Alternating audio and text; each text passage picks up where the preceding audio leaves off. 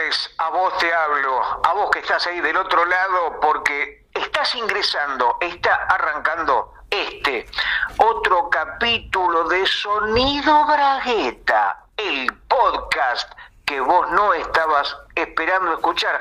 Quizás estabas esperando, no sé, que venga el correo, que venga Amazon, que te traiga esa muñeca inflable con la cara de Mariano Grondona que compraste y que todavía no vino. Pero no estabas esperando este podcast, este programa de radio, que no es un programa de radio, que tampoco es un programa de televisión, que tampoco es un sándwich de miga, y te podría decir miles de cosas que esto no es.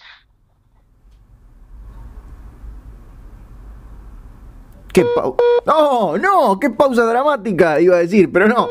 Eh, para estar reconectando, atención. Ahí viene, ahí viene. Es una gran presentación. Entonces, ¿pero qué cosa sí es, Gustavo? La gente está esperando. Ah, boludo, pará. No, no, no. Sigue, sigue, sigue. Contanos qué es, contanos qué es. Ah, pensé que se había cortado la llamada. Vos nunca, no sé qué pasó, hubo una especie de vórtice espacio-temporal, se metió un coronavirus en el teléfono, ¿qué pasó Nacho?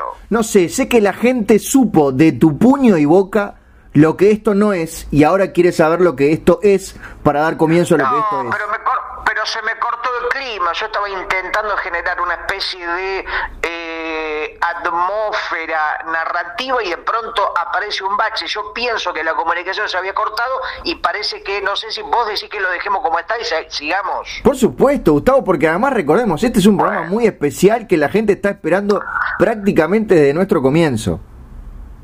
Sí, bueno, me olvidé lo que estaba diciendo, pero bueno, este, ah, decía que mi nombre no es Gerardo Sofovich, que Gerardo Sofovich es un señor que no está más en este plano temporal, está, es decir, en el cielo o en el infierno o en algún otro lado, a la que la gente que muere va probablemente cuando alguien muera tenga más opciones, probablemente te ofrezcan un menú de lugares a los que poder dirigirte tu cuerpo o tu alma. Bueno, pero no estoy solo, estoy con vos, Nacho, que estás del otro lado, es decir, que estás en el otro país, que estás en un país pequeño, ínfimo, atómico, eh, virósico, que aparentemente ya está en un estadio de libertades y no este apocalipsis porteño en el que se encuentra la Argentina. Nacho Alcuri, ¿cómo estamos? Estamos muy bien, Gustavo Sala, y efectivamente, como decías tú, esta mitad de Sonido Bragueta se graba en un país prácticamente libre de coronavirus, aunque si es en porcentaje decir que tenemos 30 o 40 personas con coronavirus es como decir que es prácticamente la mitad de la población del Uruguay. Pero te decía, mientras abro un relajante muscular que me voy a tomar en vivo y que ojalá me dé un efecto de drogas mientras estamos grabando, que este es un programa especial porque hay muchos pícaros entre los oyentes de nuestro programa y querían saber si el número 69 iba a tener alguna connotación sexual en nuestra grabación. Y aquí estamos para decirles que, obviamente, todavía no lo sabemos, como no sabemos nada de cada sonido bragueta cuando empezamos a grabar. Yo creo que no, que es lo primero que alguien que tiene más de 40 años, como sos vos y como soy yo, bueno, vos casi, ¿no? Estás ahí como recién, tenés los 40 recién cumplidos, ¿no, Nachito? Y a fines de marzo. Claro, efectivamente, ¿no? Sos un señor de las cuatro décadas, diría Ricardo Arjona, el maestro de la canción y la metáfora de la menstruación. Pero yo creo que convendría no ir por ahí, porque el número 69 evidentemente tiene como el monopolio de la referencia a esa posición sexual prácticamente acrobática, ¿no? Que consiste en ponerse un dedo en la nariz mientras el dedo gordo de un miembro de la pareja se mete en el ano de eh, la otra personalidad. Pero bueno, yo creo que no deberíamos ir por ahí. El 69 podría ser también un colectivo, podría ser eh, parte de los 101 dálmatas, seguramente está el dálmata 69, eh, podrían haber sido Blancanieves y los 69 enanitos, ¿no? Capaz en una versión un poco más eh, una versión extendida, ¿por qué no? Sí, y una versión para adultos. Me imagino que alguien ya la debe haber querido grabar con 69 personas de baja estatura, para no decir enanos.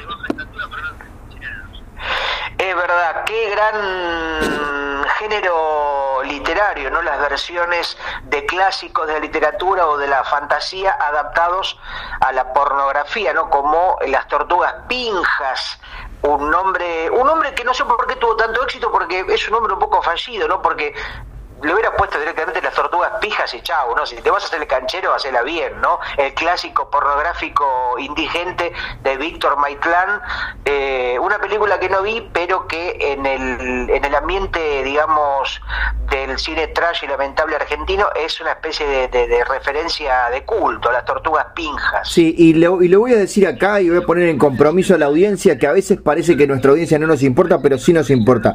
Si la audiencia lo quiere y si algún día se abre la frontera, Gustavo y yo nos vamos a reunir frente a un televisor, vamos a darle play a las tortugas pinja y con el volumen bajo, para que no salgan los gemidos en nuestro podcast, vamos a comentar en vivo toda la película con sus momentos altos y sus momentos bajos, por supuesto, tratando de no tocarnos mientras tanto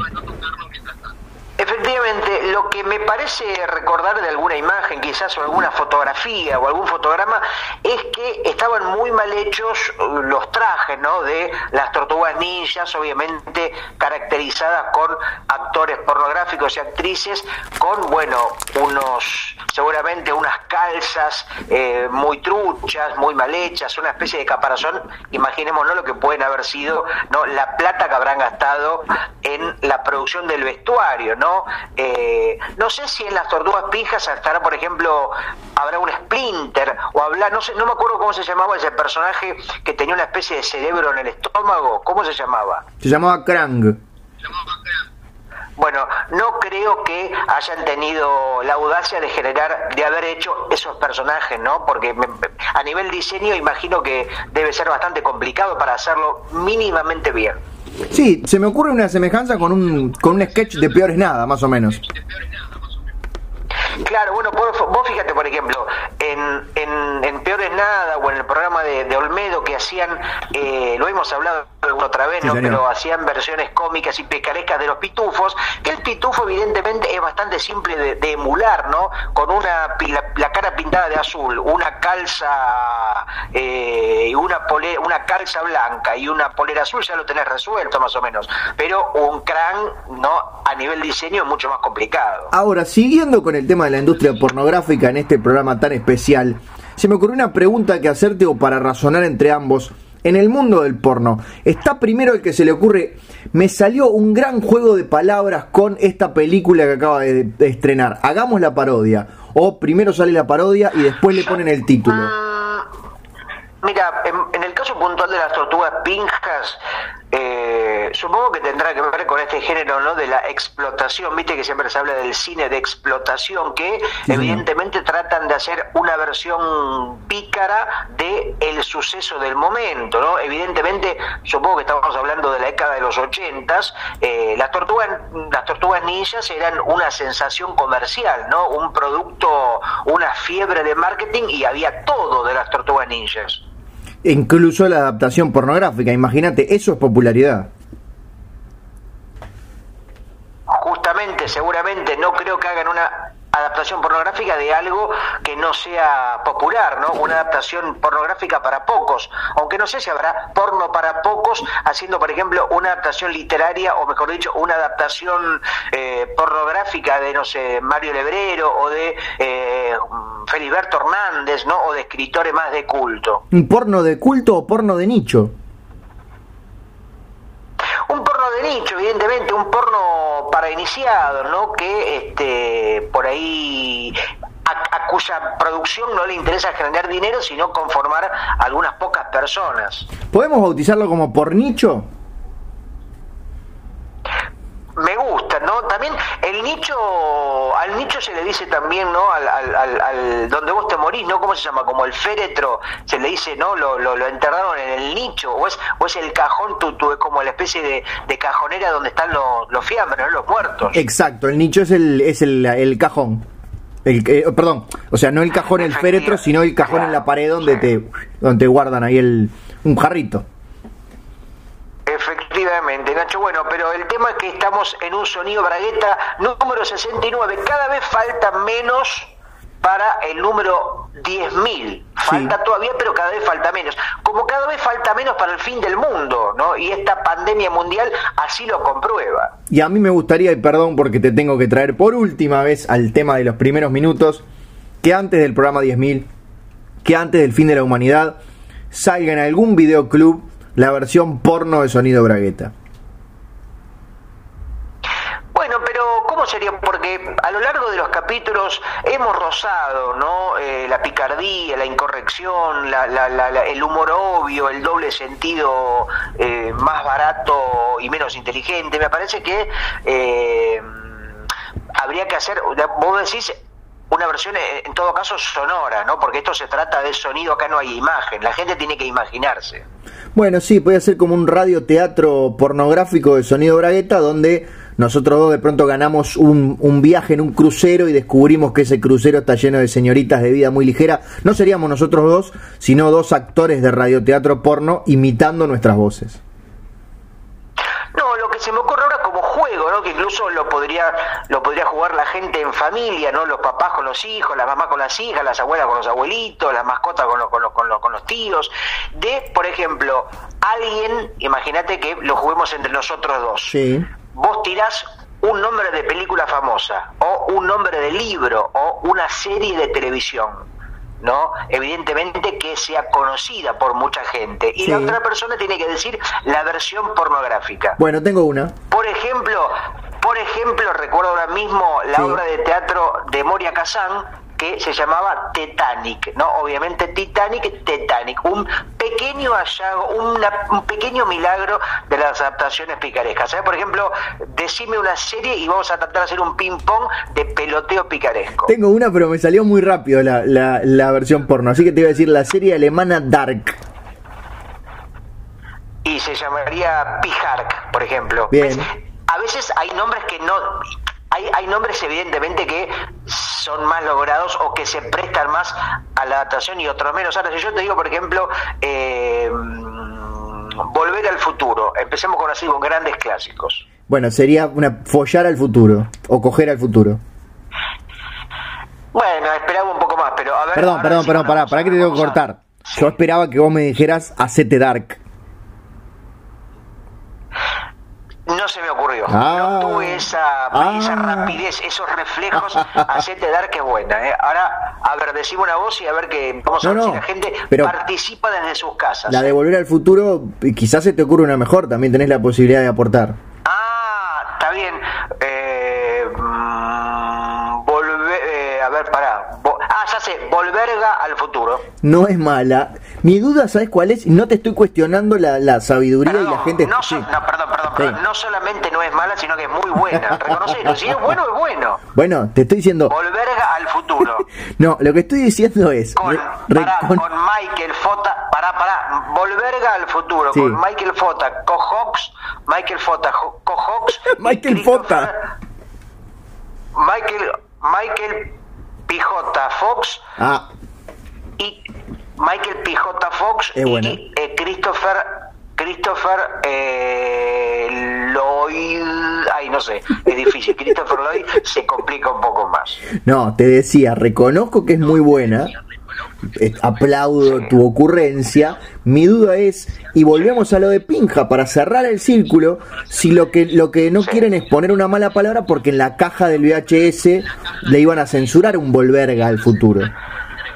Ah, nunca lo pensé. Ah. Bueno, pero ya te estás adelantando, me estás, o sea, no importa, esto es un juego, Nacho. Probablemente es verdad lo que decís, porque si hubieran puesto, digamos, el título Las Tortugas Pijas, evidentemente hubiera sido por ahí demasiado para exponerlo en una, en un local de videoclub, ¿no? En, en su momento, cuando los videoclubes eran, era como hoy en la fiambrería, hoy en la farmacia, un elemento de primerísima necesidad cómo se extrañan diferentes comercios que tuvimos en los 80 y los 90, como puede ser el videoclub y como puede ser, bueno, no sé, eh, es lo único que extraño en realidad, el videoclub.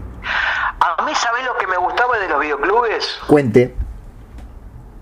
Que vos podías estar el tiempo que querías. Viste que hay locales, hay negocios que no te permiten, no te permiten una libertad. No, bueno, vas a una farmacia, por ejemplo, no podés estar 40 minutos mirando cajita de remedios. Vos vas a, eh, no sé, una tienda de mascotas, no vas a estar una hora y media mirando la comida para perros.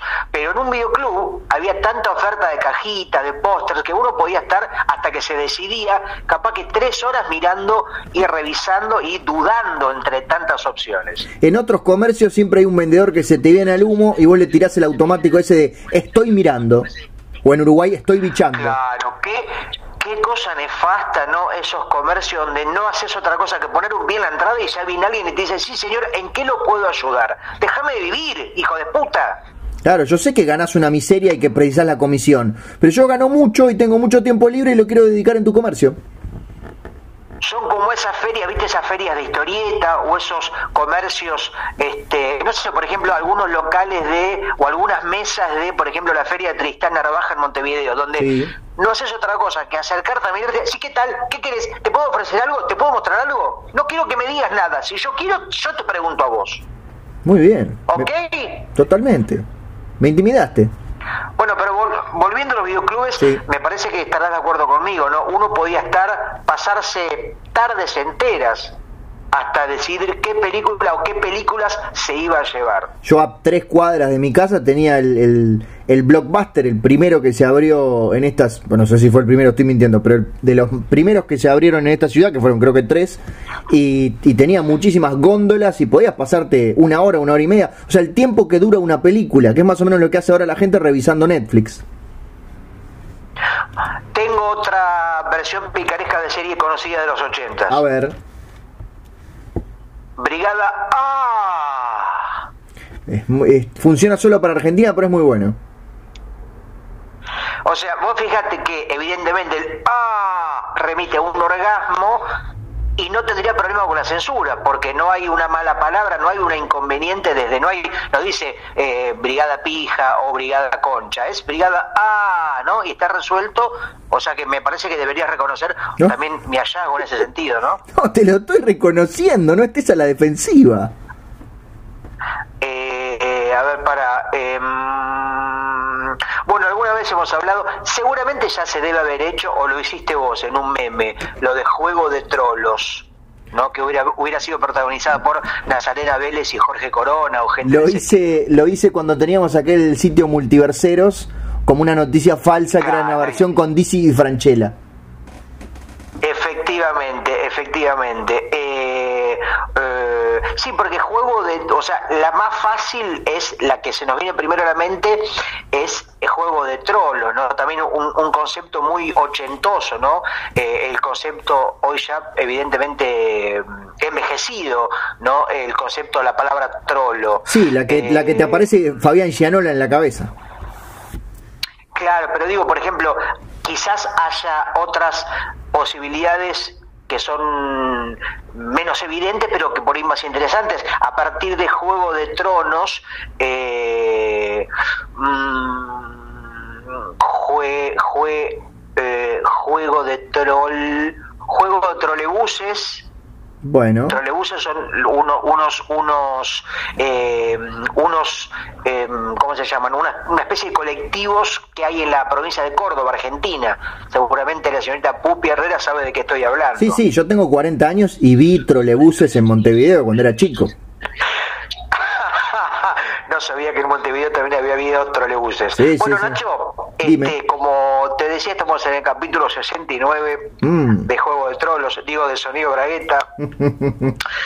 eh, atravesando la pandemia, una, una pandemia, un apocalipsis que la verdad nos deja con gusto a poco, porque no hay zombies, no hay explosiones nucleares, no hay invasiones extraterrestres, un fin del mundo eh, de fogón, un fin del mundo amplague, de un apocalipsis este, de sillón, ¿no? Un poco, un poco pocos efectos especiales. Sí, y ahí tengo que darle la derecha a tu querida Buenos Aires porque uno lo que espera en un fin del mundo es gente por las calles.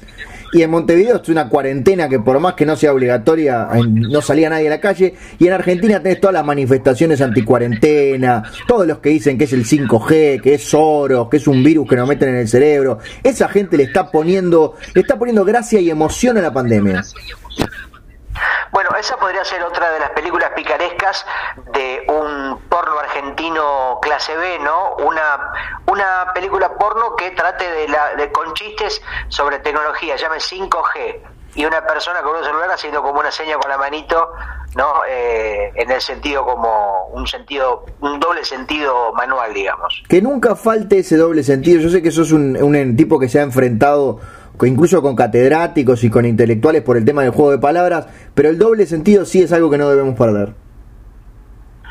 Incluso hay, hay, hay mm, chistes o, frases con triples y cuádruples y quíntuples sentidos, ¿no? Que prácticamente son una mamusca de sentidos, son los chistes que hace Christopher Nolan, otro tipo, otro tipo de gente, ¿no? Donde ya prácticamente tenés que empezar a desentrañar las capas y capas de sentido.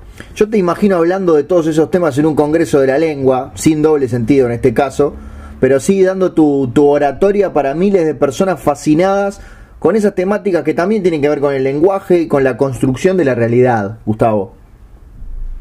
Efectivamente, Nacho, pero bueno, vos sabés que para esta emisión le hemos pedido a la gente que nos haga algunas preguntas o que nos sugiera temas o algunas inquietudes para que desarrollemos y cuando quieras acá yo tengo, tengo anotadas, ¿no? Que nos hicieron por Instagram algún tipo de comentarios, cuando quieras los podemos un poco revisar si te parece. Pero ahora mismo, por supuesto, mi querido Gustavo.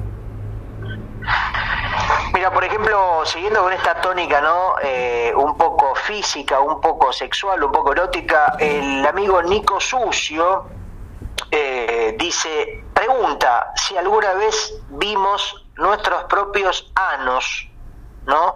Eh, ¿Y cómo fue esa experiencia, si es que así pasó? ¿Qué palabra con gusto a poco, ¿no? La palabra ano, para algo tan, tan tan importante y tan relevante como es el culo, ¿no? Me parece que la palabra ano, y aparte vos fíjate cómo Nico Sucio quiere darle como categoría a una pregunta completamente lamentable poniendo la palabra ano, porque si, hubiera preguntado, ¿alguna vez se vieron los culos?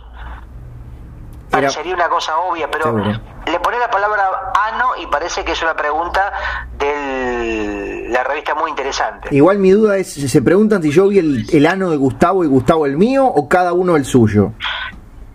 Claro, no, es que nosotros vimos los culos, pero digamos como los culos cruzados. Claro, justamente. Como la película esa de John Travolta. ¿Cómo es la película de cara contra cara o con, John Travolta y otro actor que no me acuerdo? Contra cara, que debe tener una versión porno que sea contra cola. O contra culo. Bueno, pero nosotros hicimos eso nosotros nos vimos nuestros respectivos culos, pero yo el mío personal no lo, no lo vi nunca. Es algo que mantengo en reserva, no quiero, no quiero verlo. O sea, nosotros hicimos un 96. Bueno, exactamente, sí, sí, así que yo puedo hablar de tu culo y vos del mío. del tuyo en principio no tengo quejas. Tiene la forma correspondiente, el sabor más o menos habitual y tenía la textura bastante aceptable. Yo esperaba más del tuyo, lo noté un poco envejecido. Y bueno, es que el culo es un animal de costumbres. Tengo otra pregunta.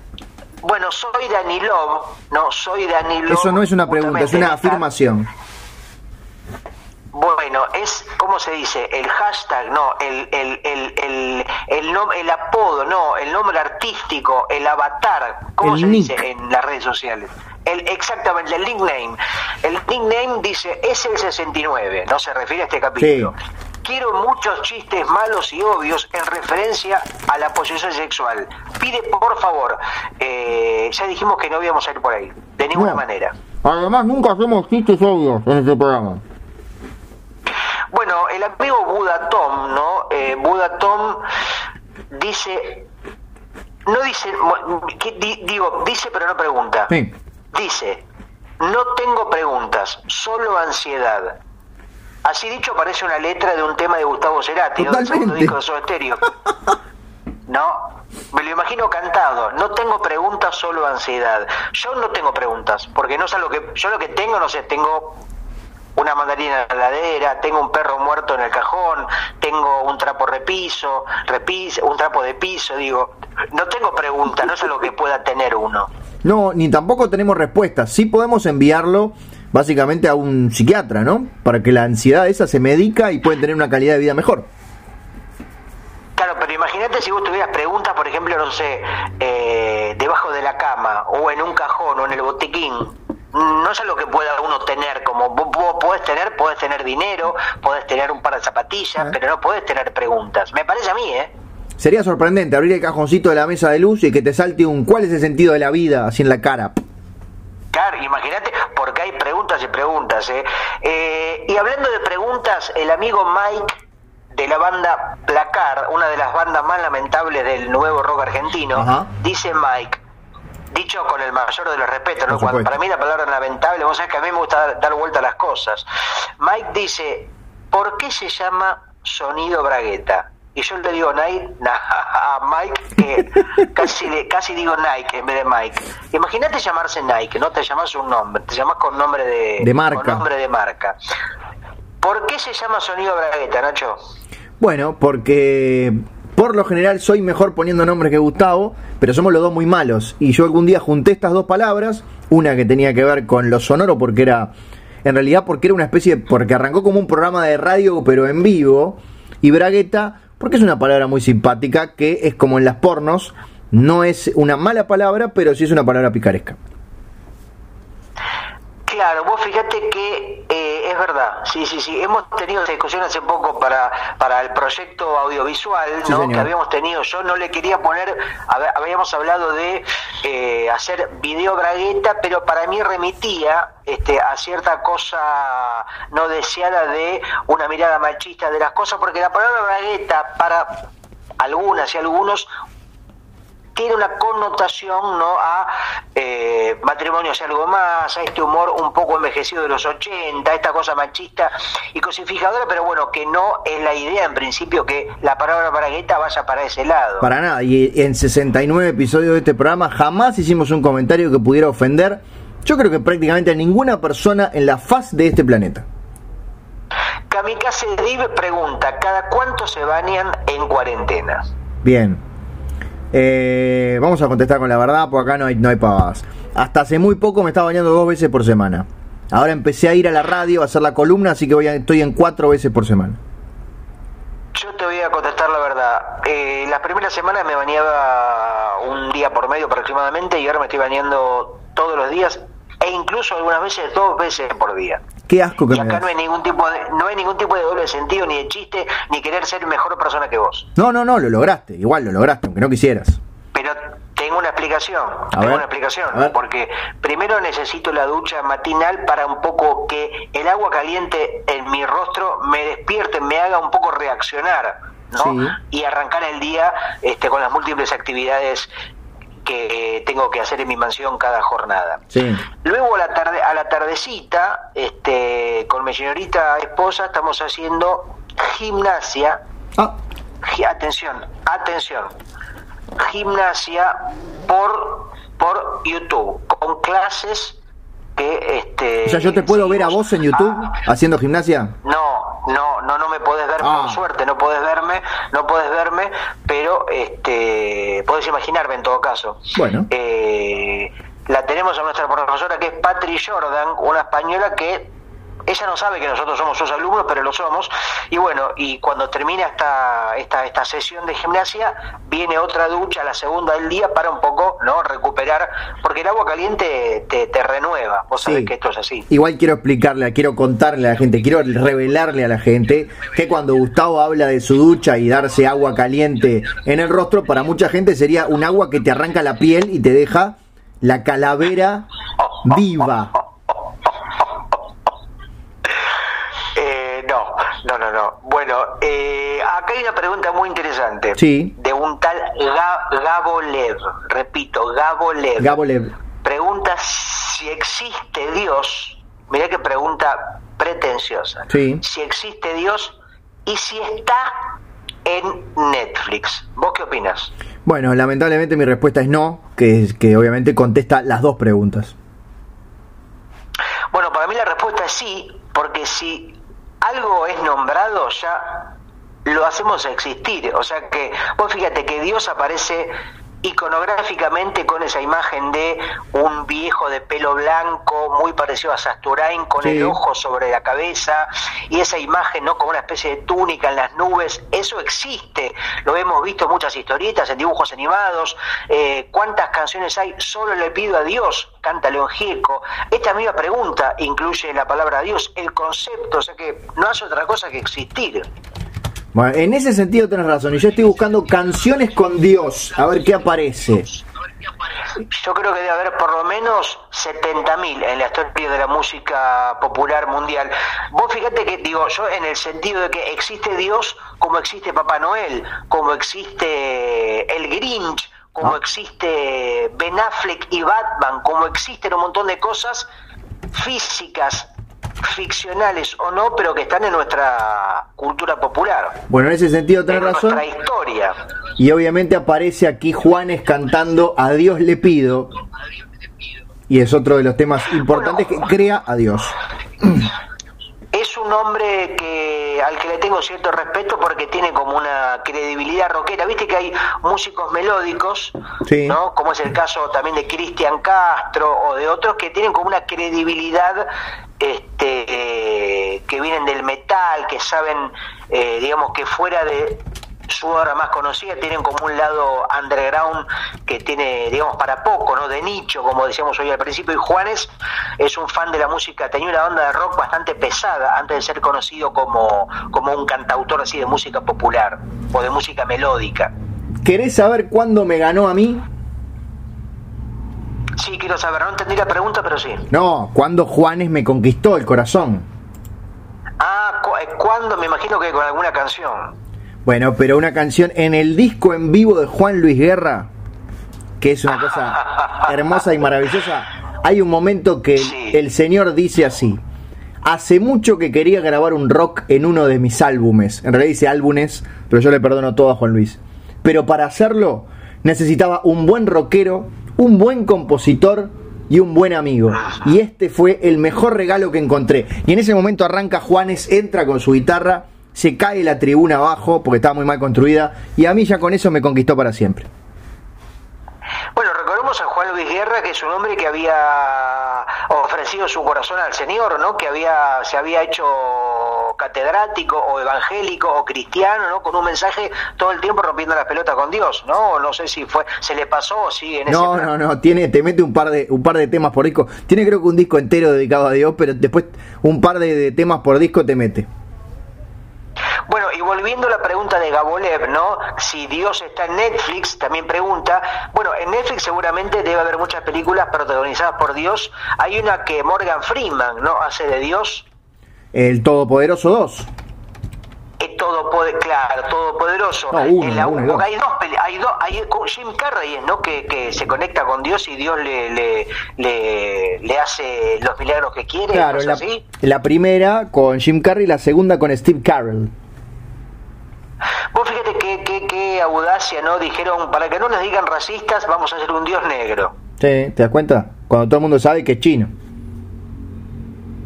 Eh, pero aparte, ¿por qué humano? ¿Por qué no un dios orangután o un dios cucaracha? Bueno, también puede ser que cada especie lo ve como, eh, como lo quiere. Uh, atención, atención. Me había olvidado de esto y lo estoy buscando en Netflix porque hay una serie de tres temporadas que se llama La historia de Dios y está protagonizado, narrada, es una docu-serie por Morgan Freeman. Ah, pero Morgan Freeman quedó como con el monopolio de Dios, ¿no? Cualquier, o sea, cualquier personaje o algo relacionado con Dios tiene que llamarlo primero a Morgan Freeman. Y es como John Connery con, James Bond. Claro, es como la primera opción, ¿no? Por contrato no puede, primero te tenés que consultar a él. Sí. Si él dice no puedo, bueno, buscamos al siguiente sabio que pueda hacer la voz del Todopoderoso y cuando muera seguramente él tiene que dejar escrito quién sería el actor sucesor para que haga de las futuras películas protagonizadas por Dios. Efectivamente, y Netflix también te sugiere, y le contestamos a, a Bergilov, no me acuerdo cómo se llamaba, que baje Dios y lo vea. Gabolev, no, te, pido, respetemos a la gente, Gabolev. Que baje Dios y lo vea. Un joven sacerdote entrena a un inexperto equipo de curas para que ganen un partido de fútbol y eviten que su monasterio termine convertido en un hotel. Ah, me imagino que es una comedia que mezcla fútbol con Vaticano, religión y deporte, ¿no? Claro, vendría a ser la típica comedia del, del cuadro de perdedores que tiene que ganar un partido importante para lograr algo y obviamente al final lo logra. En este caso una película española. Bueno, en ese sentido hay una película muy buena que se llama eh, Fútbol Soccer que es una película japonesa o asiática o coreana o china de un director que ahora no me acuerdo, pero se especializa en hacer películas cómicas en la línea de Tex Avery, muy, muy enloquecidas, con muchos efectos especiales de absoluto delirio. Sí. Y en este caso es el clásico parte, equipo de fútbol absolutamente perdedor que tiene que competir contra un equipo completamente de avanzada e imbatible. ¿Te puedo Y corregir? unos efectos, unos... Sí, por favor. Porque cuando vos dijiste fútbol soccer, que es como decir eh, papa potato, yo creo que estabas hablando de Shaolin Soccer. Ah, tenés razón. Gracias. En este caso te agradezco la corrección. Shaolin Soccer. Que también se conoció en. Argentina como fútbol kung fu. Mira, no sabía que se había estrenado con ese nombre, pero después hizo otra que se llama, se estrenó como Confusión, ¿no? No sé, si, ¿por qué no nos decís ya que está el nombre de la- del director para que la gente lo, lo busque en sus casas? Stephen Chow. Efectivamente, ¿no? Que, que Vermouth con papas fritas y good show, decía Tato Bores. Pero me pregunto, Nacho, viste que el apellido Freeman en Sí. inglés es hombre libre, Freeman, ¿no es cierto? Sí, o sea que es un apellido que Morgan Freeman no puede, te- la familia Freeman no puede tener desde más de 150 años. Pero digo, ¿es un apellido inventado o es real? ¿O es porque es, un, es como un juego de palabras también? Bien. Te quiero hacer una pregunta, Gustavo. ¿Cómo definís un apellido real si en algún momento los tuvieron que inventar todos? No, pero yo lo que quiero decir, por ejemplo, Gómez, Sí. no es que dice Gómez, eh, Al-Curi, no es Al una palabra y Curi otra. Eh, Bueno, de hecho sí. mm, No sé, Her- Herrera, Herrera, por ejemplo, Pupi Herrera. Eh, Herrera es un apellido. Ahora, Amy Winehouse, Winehouse, vino Casa de Vinos, Freeman, eh, bueno, viste que son apellidos que son como imágenes. A eso me refiero. Bueno, pero justamente mi apellido quiere decir el cura. Al Curi significa uru- uruguayo borracho en todo caso, no, O no sea- se- no, puede significar más que eso. En, en- en libanés es el Kouri, que viene de Kouri, y Kouri viene de la palabra latina curia, y quiere decir sacerdote, o sea, cura. Mi apellido es el cura. Ah, mira vos. Sí, señor. Pero vos sabés que el, el único idioma, el único idioma que, que importa en el mundo es el inglés. El inglés es el idioma que define todo lo que pasa en el planeta. Bueno, eso es cierto, pero quería contarte nomás que en ese hecho, sentido está ¿cómo- diciendo que mi apellido es se- inventado también. ¿Cómo se llama la enfermedad que está asolando al, al- al mundo? Coronavirus. No, coronavirus. Coronavirus. tenés razón. Coronavirus, o sea, si vos lo querés decir bien, es coronavirus. ¿Sabes, por ejemplo, cómo se dice caballo? ¿Cuál es el- el- la palabra planetaria para el caballo? Eh, Ico, Ico. No, ecuscaga. Porque los, vos sabés que los animales tienen un nombre en latín Sí. que es igual en todos los países del mundo. Y el del caballo, o sea, vos vas, por ejemplo, a Estados Unidos, Sí. decís ho- horse, horse, ¿no? Está bien, te la van a tomar porque Sí. también es correcta, pero vos decís ecuscaga y es caballo en Finlandia, en Tandil, en Necochea, en Berlín, en cualquier parte del mundo. Ecuscaga. Como decir Homo sapiens. Exacta, justamente, bueno, el ecuscaga es el Homo sapiens del caballo, podríamos decir. Es un, Claro. es un idioma que se llama latín, latín. Que sirve para ponerle nombres a las cosas. El otro día vos sabés que iba un, un hombre en su auto, Ajá. Que termine un hombre bien. en su auto, iba un hombre en su auto Sí. y de pronto se queda sin frenos, se queda Sí. sin frenos. Sí, no te tientes. Y Sí. se, se- No, porque es muy bueno el final. Y se estrella contra un kiosco. Sí. Se estrella contra un kiosco. ¿Sabés qué pasó? ¿Qué pasó? Chocolatín. Este es el espacio para la risa del público. Pero no dijiste que se llamaba Latín el tipo. No, no, eso, si no ya te adelanto.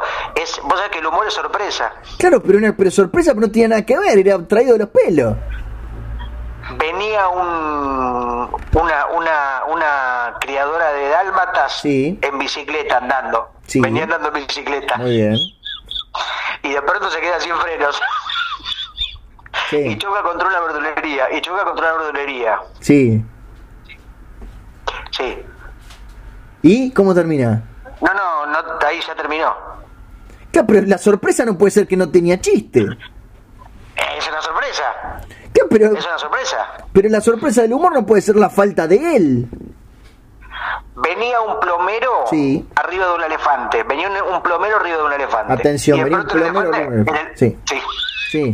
El elefante se, el elefante se queda sin frenos. Sí, y, choca con- y choca contra la pinturería. Sí. ¿Sabe quién atendía la pinturería? ¿Quién atendía la pinturería? Morgan Freeman.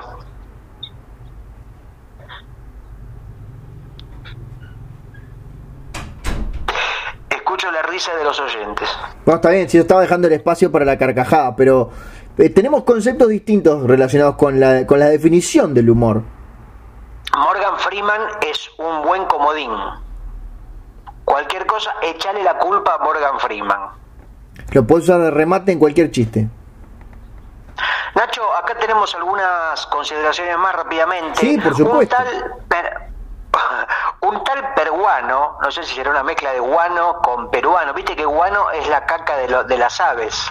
Y de los murciélagos. No sé si, sa- no sé si sabías. Eh, dice peruano, la pregunta del millón. Sí. Cada cua- aparte fíjate que está redactada para el ojete, porque dice, cada cuánto compran, no, pero escucha esto porque es un hallazgo literario. Sí. Cada cuánto compran agua en polvo y acompañarla con acerrín para hacerse la chocolatada. Pero, pero ¿quién le enseñó a escribir?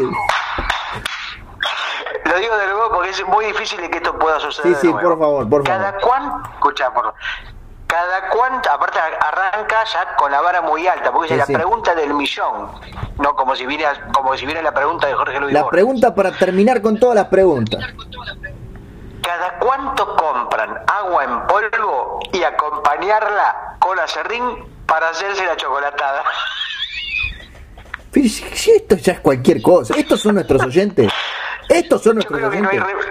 es imposible de contestar, porque es imposible de leer prácticamente, así que no hay, para mí es un blanco, un silencio. Sí, Pero termina diciendo, atención. saludos les manda Sí. La cantante vieja de la oreja de Van Gogh. Sí. Yo supongo que se, refer- se referirá a la cantante original de La Oreja de Van ¿Que Gogh. cómo se ¿no? La llamaba? que cantó los principales, no me acuerdo. Bueno, Era una chica de, de cachete muy redo y que cantaba muchas canciones muy buenas. Sí, me imagino. La banda española que fue muy popular, fue una, una banda que eh, eh, por al- algún misterio de la humanidad fue muy popular en la República Argentina, no, si, no sé si tanto en, en la República del Uruguay. Eh, sí, también. Ah, ah, de 1996 hasta 2007, la cantante Sí. fue Amaya Montero. Amaya Montero, efectivamente, Amaya Montero. Y luego se fue porque seguramente tuvieron alguna especie de problemática interna y vino otra cantante, pero la banda ya no fue lo mismo. No, quiso comenzar su carrera como solista y a ver la, la discografía de ella, a ver, discografía. Pero creo que no le, no, no sé si le fue, creo que no le fue muy bien, ¿eh? No, metió por el, el último disco de ella de 2018, así que una carrera penosa.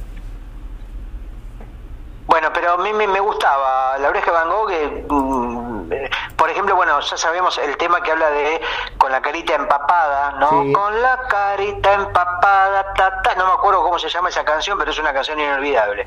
Que hay un- Sobre hay todo parte que dice Un, un chiste. algo de rosas, sí, rosas. Hay un chiste de internet muy, muy conocido, muy difundido. que muestra una persona que tiene una carita en su papada, con la carita empapada.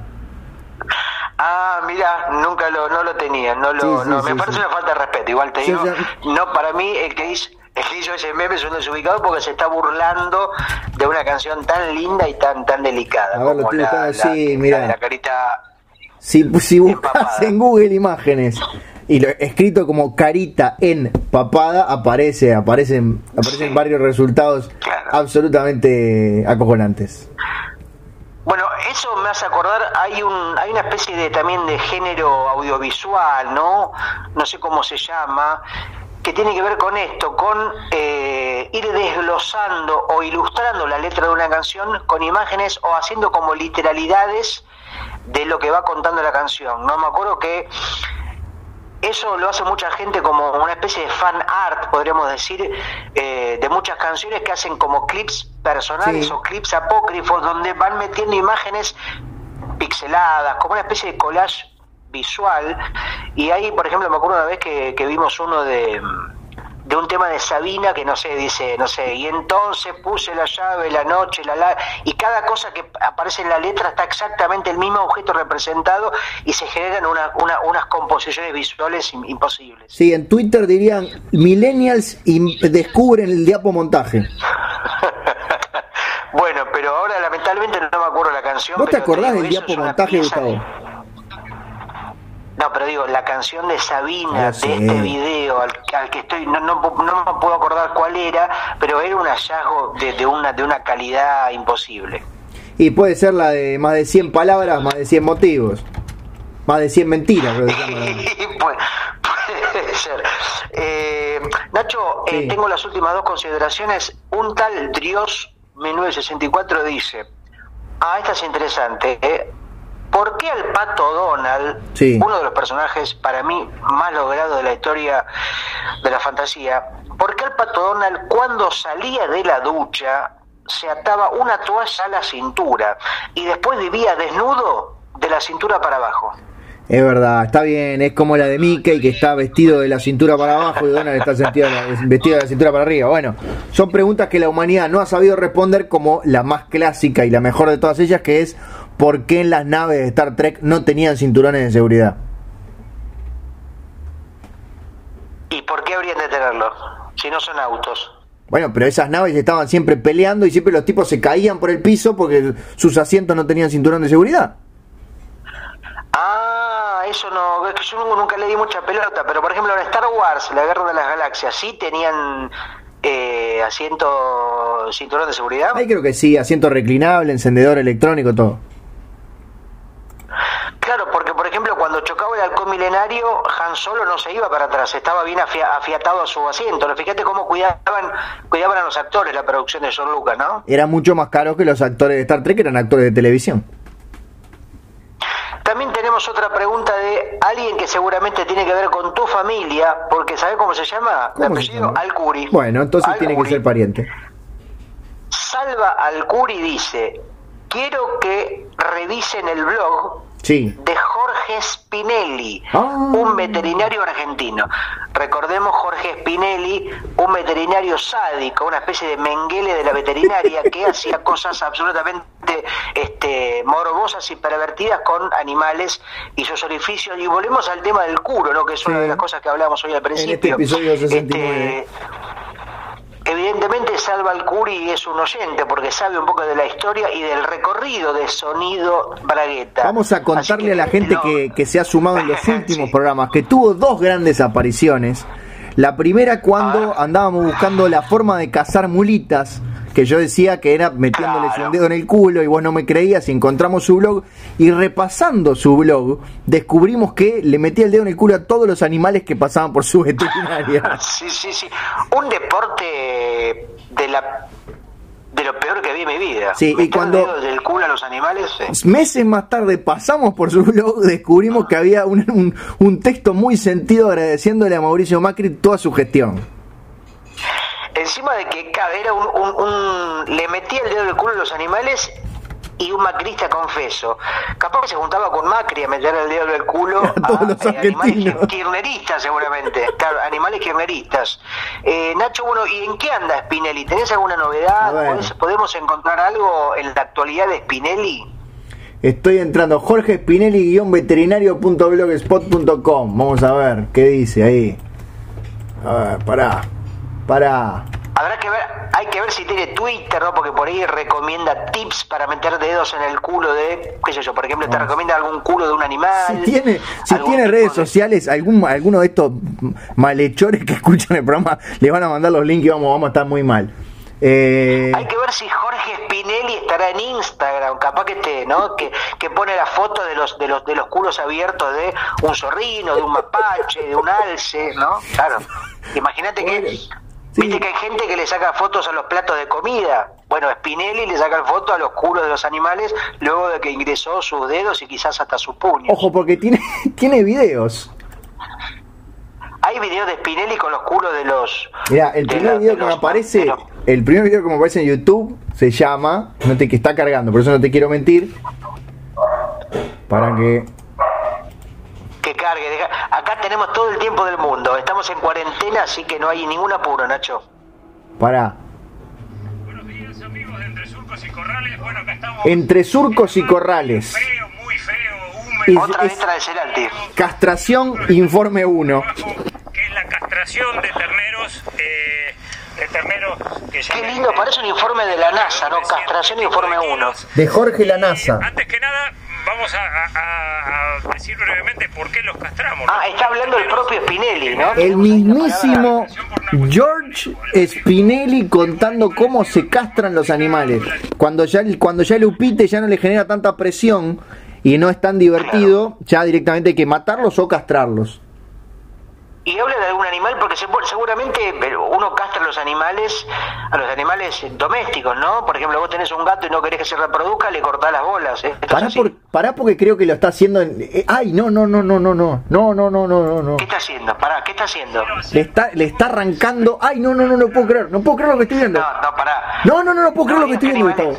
¿Qué estás, no, pará, ¿qué está haciendo? Le hizo, le hizo un tajo en el escroto a la vaca y está al, al toro, básicamente, y está sacando su contenido Sí. a vivo. Tengo agarrado el animal. ¿Pero qué? ¿Le saca con un cúter? ¿Le cortó, le cortó el escroto cúter escuchá, o voy a acercar, voy a acercar los micrófonos.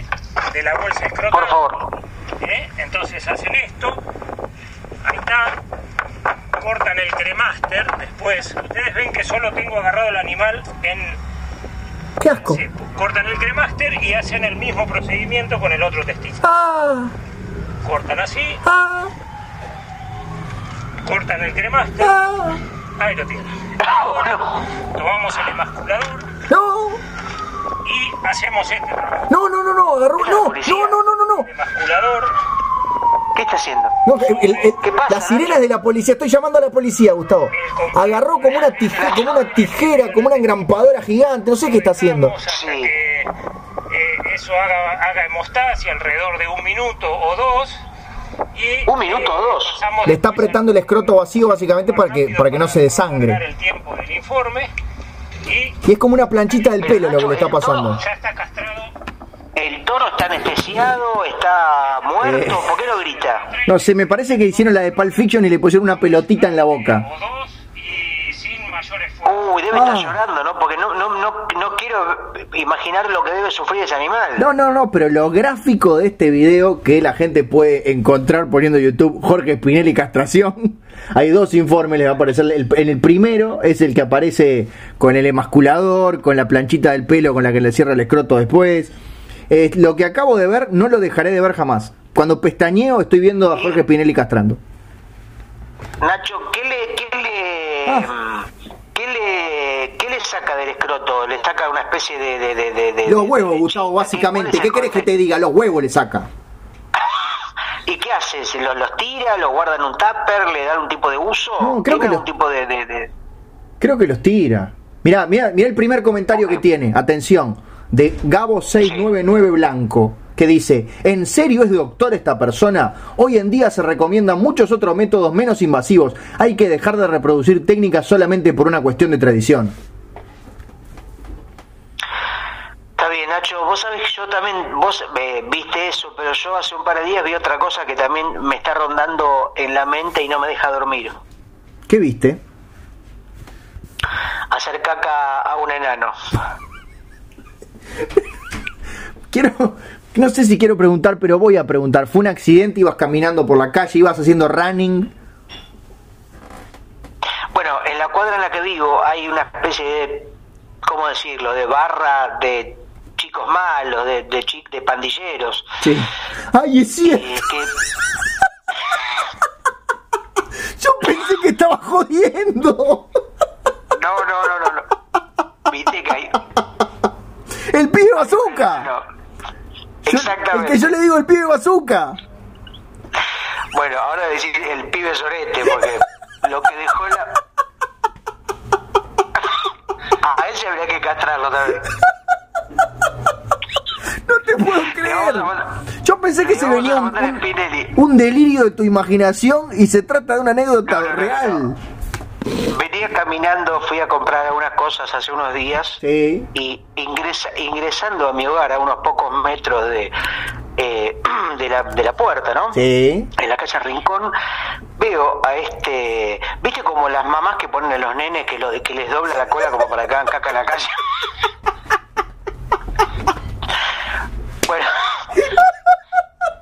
Sí, sí, sí, sí, lo, sí. veo al ena- lo veo al enano que debe tener, no sé, 30 años o 30 y pico, doblado, con los pantalones bajos, con la cola al aire, Sí. al lado esto sería las tipo 4 de la tarde, ponele, ¿no? A pleno, a plena luz del día. Sí. Lo miro, automáticamente retiro la mirada y digo, voy a confirmar, ¿viste? Cuando te hacen poner de nuevo una contraseña para confirmar que era verdad. Y cuando vuelvo a mirar, cometo el error de mi vida, porque veo el animal saliendo del ano, el, el, digamos, el- la materia. Y me parece, me, pare- me parece que el enano me vio. Y dije, ¿qué, qué necesidad, no? ¿Por qué cruzar este límite? Así que ahora es como, me parece que nos unió ese sobreviviente, esa imagen prácticamente nos llevaremos a la tumba, esa, esta, me siento prácticamente hermanado, ¿no? Por, por, por esta Me situación, pero bueno, cos- cosas que pasan. Me hiciste acordar una anécdota bastante parecida, si querés te la cuento. Y quiero que me la cuentes, Nacho. Estamos esperando que la cuentes. Exacto. En la época en que trabajábamos en TV Ciudad, eh, haciendo reportes Sí. descomunales junto a Leo Lagos, no me acuerdo si habíamos ido a dar una vuelta antes de la grabación, si estábamos llegando al canal. Sí. En la, puer- en la cuadra del canal había una una mujer que se dedicaba, bueno, a cuidar los coches y a recibir dinero a cambio. Mucha gente las conoce como cuidacoches. Sí. Era, era un poco pequeña, un poco arrugada. Yo le decía Splinter cariñosamente, justamente como el líder de la tortuga ninja. Y en un momento Las tortugas estamos. pinjas. Las tortugas pinjas, estamos caminando y, y yo veo un movimiento entre, entre un contenedor de basura y el auto que estaba muy cerca. Y no sé cómo fue que llamé la atención de Leo, como decirle, che, mirá ahí. Y era Splinter también haciendo del número 2.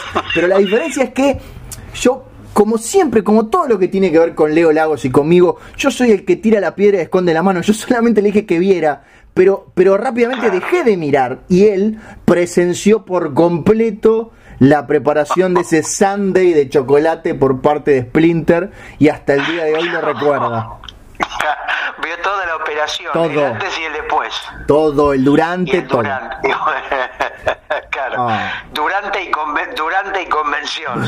Sí, todo, todo, todo. Y como tantas cosas que Leo es el que termina sufriendo por una idea, una idea mía, soy el, el autor intelectual de todas las macanas que hemos hecho en TV Ciudad.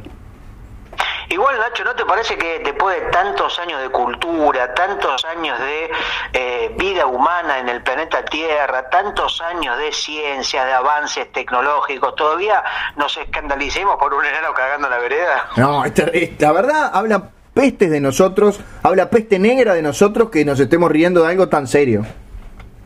Porque vos fíjate que la gente, si bien se queja ¿no? de los soletes de perros en la calle, pero no es una especie de eh, caos, no hay, una no, hay, no hay gente cortando rutas porque las calles están cagadas por los animales, pero fíjate el escándalo que se arma y lo que llama la atención cuando los seres humanos, que son los verdaderos dueños de la ciudad, la gente humana, la ciudad está hecha para las personas, no Sí. para los animales. Ahora, haces caca en la calle y parece que estás cometiendo un crimen de lesa humanidad.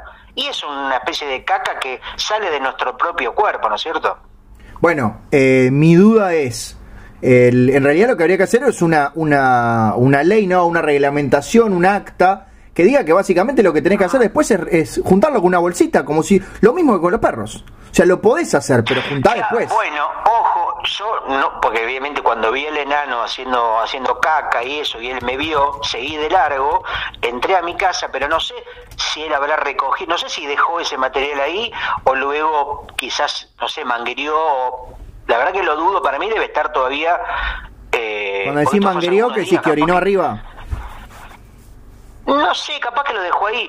Eh, ahora, si vos, por ejemplo, vas por la calle sí. y ves, hay diferencia entre la, digamos, diferencia notable, ¿no? Entre la caca humana y la caca de perro. ¿Se reconoce rápidamente o puede pasar por la humana por la de animal? Yo, vos sabés que en más de una ocasión he tenido dudas, porque obviamente si es un perro chiquito, sabés que, que no da. Pero cuando ves esos botazos que decís, por acá pasó un grandanés, o pasó un señor o señora o eh, no binario e hizo sus necesidades aquí. ¿Cómo saberlo? Porque digamos, el, digamos, en la fisiología del cuerpo humano, los órganos internos más o menos deben ser similares, ¿no? Entre lo que sucede dentro del, del, a nivel gástrico, entre que un animal y un humano come un sándwich y lo termina eliminando, más o menos debe ser lo mismo. Claro, porque además es eso, un perro grande te come cualquier cosa. Vos decís, bueno, reviso, encontré medio añolotti, debe ser un humano, pero hay perros que comen añolotis. Lo que me pregunto, Nacho, es el concepto de la mierda que tienen las moscas. Viste que siempre cuando uno, por ejemplo, en las historietas nos dibuja una caca, lo vemos en los dibujos animados, siempre le pones unas mosquitas y parece que le da como más entidad. Parece que es la mosca de la caca parecen ser dos conceptos inseparables, pero seguramente para las moscas deben ser parte como de su familia, no no no creo que las moscas justamente deben tener como una especie de relación de amor, no de repulsión. Sí, eh, justamente de ahí un montón de, chistes que lo que hacen es la inversión. Eh, me imagino un, gran humorista gráfico de la actualidad, para mí el mejor de los últimos tiempos, que es, es Podetti, que con, con una no sé, con una mosca sentada en un restaurante que le sirven un plato de comida rica y diciendo, ¿qué es esta porquería que me trajiste? Yo pedí mierda, una cosa así. Bueno, bueno claro, como el, los mil y un chistes hechos con el recurso de mozo, hay una mosca en mi sopa y las infinidades de, de, reversiones y de resignificaciones. Exactamente, hay un pelo en mi sopa, hay una sopa en mi, en mi pelo, diría, por ejemplo, un piojo. Ahora, si por ejemplo para las moscas la caca es lo más rico y es lo que las abriga, ¿qué sería para una mosca lo que para nosotros es la caca? Bueno, un pato a la naranja. Claro, un, algo, por ejemplo, un shampoo sedal algas, algo perfumado, sería una cosa que escandalizaría a una mosca, en esta lógica. Claro, seguramente. Es verdad, me dejaste pensando, Nacho. Piense, piense tranquilo. No, no, voy a, tengo, tengo para, para pensar, es que no hago otra cosa que pensar en ti como el eh, tema de cerrar, ¿no? ¿Sabes? Perdóname que tenga que volver a Spinelli. Sí. Pero justamente tiene un par de textos, habla de una, de un asistente que tiene, que para mí ya se la pasó por el alambrado, tiene unos cuentos sobre hormigas, pero en marzo escribió una cosa que se llama Los primeros tres meses, donde habla del nuevo gobierno. Ah, me imagino el repudio del antiperonismo de Spinelli. ¿Qué dice Spinelli no, sabemos sobre todavía. el gobierno? A ver qué dice, ¿lo leemos? ¿Lo vas a leer en vivo? Sí, lo voy a leer en vivo, lo voy a leer en vivo. El comienzo del gobierno de Alberto Fernández en Argentina por Jorge Spinelli. Sobre todo porque arranca haciendo, enlazando con el texto anterior, porque dice así, después de las pasos de 2019, escribí una nota hablando solo del excelente gobierno que se iba y de los enormes logros que tuvo, a pesar de haber soportado una oposición feroz, artera y destructiva. Bueno, ya sabemos más o menos cómo... ¿Cómo le gusta adjetivar? Sí. Han pasado tres meses desde la asunción de las nuevas autoridades. Hubo una transición sana y ordenada, sin las locuras y extravagancias de la anterior. Muy bien. Tres meses donde no aparece un solo gobernante creíble. Los discursos son vacíos, el odio y el revanchismo evidentes, pero la falta de un proyecto esperanzador tal vez sea lo más desconcertante. Parece que llegaron al gobierno sin más propósito que librarse de la cárcel que tanto merecen la mayoría de ellos. claro, Ahora, este texto de Spinelli está escrito evidentemente antes de la pandemia, ¿no? Sí, sí, sí, sí, en marzo, en marzo. Lo que debe ser un, un Spinelli post pandemia que todavía no, no conozco. Es cortito, te voy a seguir porque, porque es una magia atrás de la otra. En este tiempo ya quedaron libres sindicalistas mafiosos, políticos corruptos hasta el hartazgo, cínicos y mentirosos de toda la haya, y hoy nos enteramos que don Julio también fue liberado. Solo quedan Bidú y la Milagrosa, pero es cuestión de tiempo. Claro, pero él le dice Bidú. Y Julio de Vido, sí. Él le dice Ah. Bidú para Ah, disimular. hace, hace, hace un chiste. Claro, pero es cuestión de tiempo, dan asco y tristeza. Además, y esto le sumo yo, debe ser lo que más le duele a Spinelli, porque nunca le cortaron los huevos, que eso es lo que duele más. Además, han puesto en marcha una colosal campaña de desprestigio del gobierno anterior. Quieren rebajarlo a su propia fetidez para sentirse acompañados. Desde la estupidez de la tierra arrasada, que hasta sirvió de tema en un documental, hasta el delirio de que la deuda sirvió para fugar divisas. Hablan del lawfare, los presos políticos o las campañas mediáticas. Todo vale, todo sirve. Frases y gestos impactantes que los seguidores adoptan sin medio análisis. Ahora, es como el Alfredo Casero de la veterinaria, ¿no? Una especie de defensora ultranza del macrismo. No sé por qué no. Imagino que debe haber sido invitado a TN, al programa de Majul, porque este tipo debería haber sido senador más que veterinario, porque la defensa que tiene a ultranza es notable. Sí, Majul dijo que le parecía, eh, le parecía un poco fuerte las declaraciones de Spinelli que por favor no fuera. Sí, sí. Que todo Yo tiene un él Debe límite. soñar, debe tener erecciones mientras duerme con este, la imagen de la castración de Alberto Fernández, ¿no? Como una cosa de excitación sexual prácticamente. Sí, bueno Nacho, así Tengo- que la gente ya sabe, lo tiene que buscar a Jorge Spinelli para tener como un nuevo guía en cuanto al mundo de los animales, Sí. de la política, del pensamiento. Tengo los últimos todo. dos párrafos, si querés. hombre- Ah, por- pensé que había terminado, por No, favor. no, no. Penúltimo párrafo. Un gran porcentaje de los que los votaron lo hicieron solo para oponerse a Cambiemos. Prefirieron condenar al país a un nuevo suplicio. Pienso en la gente informada e instruida que eligió este camino sabiendo que le abría la puerta al regreso de los corruptos más tremendos que tuvimos en los últimos 70 años. El resto de sus votantes son fanáticos ya impermeables a cualquier argumento y evidencia. Sutil. Sutil. Lo de fanáticos impermeables, ¿no? Viene la lluvia, los moja y no, no, no pasa nada, no son les pasa nada. Los casos son impermeables. Y cierra diciendo, de todas maneras, dice Jorge Spinelli, veterinario, entre tantas cosas buenas del gobierno anterior, que sabemos que son un montón, eso se lo agrego yo, hay una Sí, que sí, no podrán destruir y es el haber mostrado Para, que se... Sí.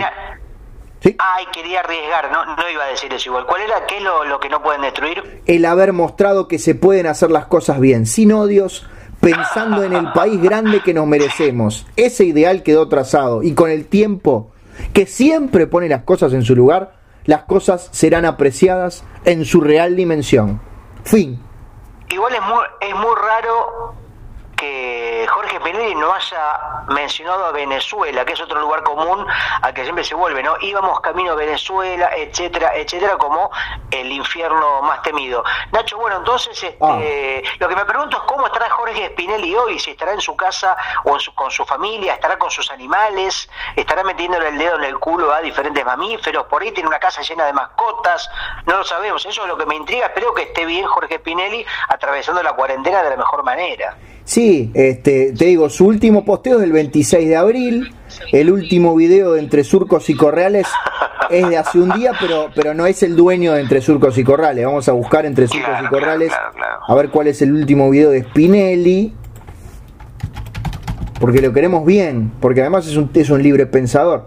Eh, Esto todo, todo gracias a tu familiar perdido Salva Alcuri, que nos hizo ver en qué andaba nuestro ideólogo, nuestro faro estético Jorge Spinelli. Ahí está. Y el último video de él hace un mes que se llama Vacas en Cuarentena. Lo subió el sitio, el, el canal Entre Surcos y Corrales. Es el título de una no hoy eh, redacción, nombre Las vacas en cuarentena. Exactamente. Y de otro, Entre Surcos y Corrales. Sí, es, un, es un poeta, es un poeta del, de la perversión, pero un poeta del dedo en el culo. O sea, si Spinelli se entera y se enoja con nosotros, o sea, Spinelli nunca iba a ser muy amigo nuestro tampoco. No, pero le estamos haciendo, esto es una especie de tributo en vida, Nacho, no, no podría enojarse, solamente podría agradecernos, así que hay que tratar de hacerle llegar todo nuestro cariño y ver qué, en qué anda Spinelli. Bueno, Nacho, por mi parte, este, no sé qué más te puedo decir. No, eh, uy, para, a ver, estoy, aborto en bovinos, atención, porque está hablando, seguramente él se oponga. Ah, sí. Eh, ¿A qué se opone? ¿A los bovinos? No, al aborto en bovinos, justamente. Él debe ser pañuelo amarillo. claro, por supuesto. Salvemos las dos vacas. Y esto es del primero de junio, así que hasta el mes pasado Spinelli estaba activo y con vida, lo cual nos da tranquilidad a todos. No, no, no voy a ver el video ahora, pero seguramente se oponga obviamente al aborto en bovinos, tratando de salvar a las dos vacas. Hablando de bovino, me haces acordar de Doble Bobina, que es un programa de YouTube especializado en guitarras. Así que un saludo a Pepo y a Cube, son los conductores de Doble Bobina, un programa muy divertido, muy didáctico sobre el mundo de las guitarras y todo su universo musical. Gustavo, Nacho, ¿cómo estamos? No le mandamos nuestro saludo de cada episodio a Joaquín Aldeguer. Por supuesto, el, nuestro comodín, nuestro, Joker. Nuestro Jorge Spinelli de la caricatura. Exactamente, el Jorge Spinelli español. Él dice que dicen que Aldeguer para hacerte la caricatura primero te tiene que meter un dedo uh. en el ano nosotros zafamos porque vivimos en otro continente, pero si no hubiéramos caído en su dedo feroz.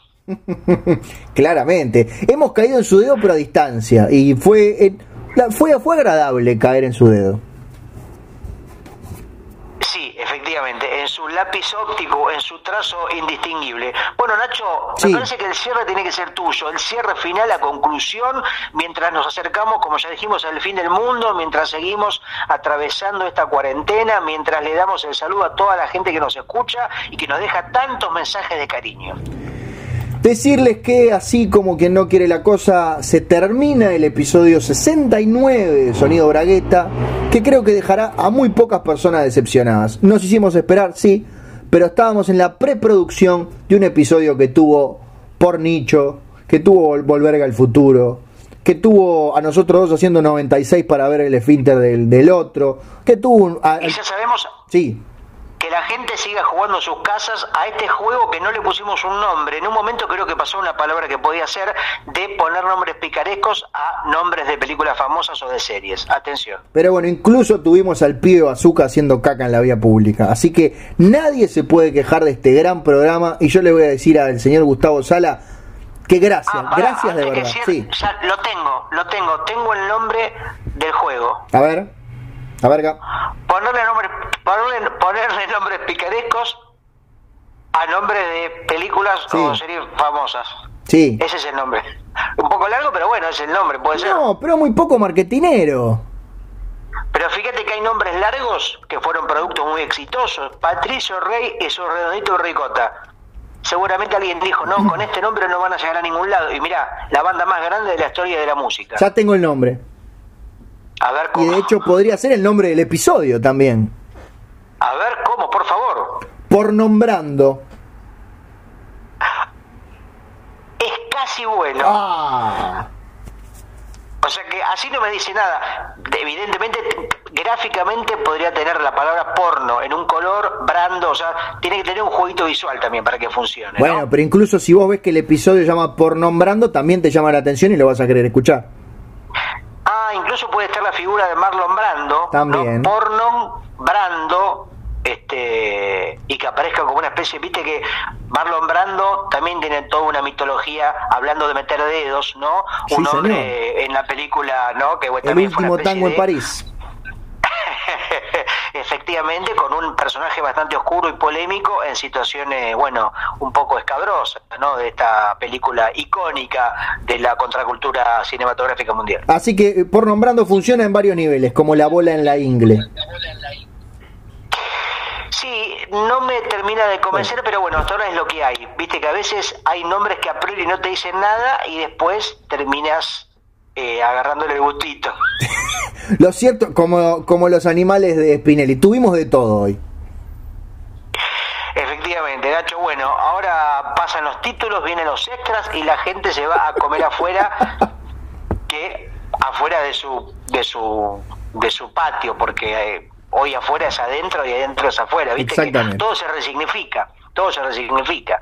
Nada se pierde, todo amigos encerrados afuera.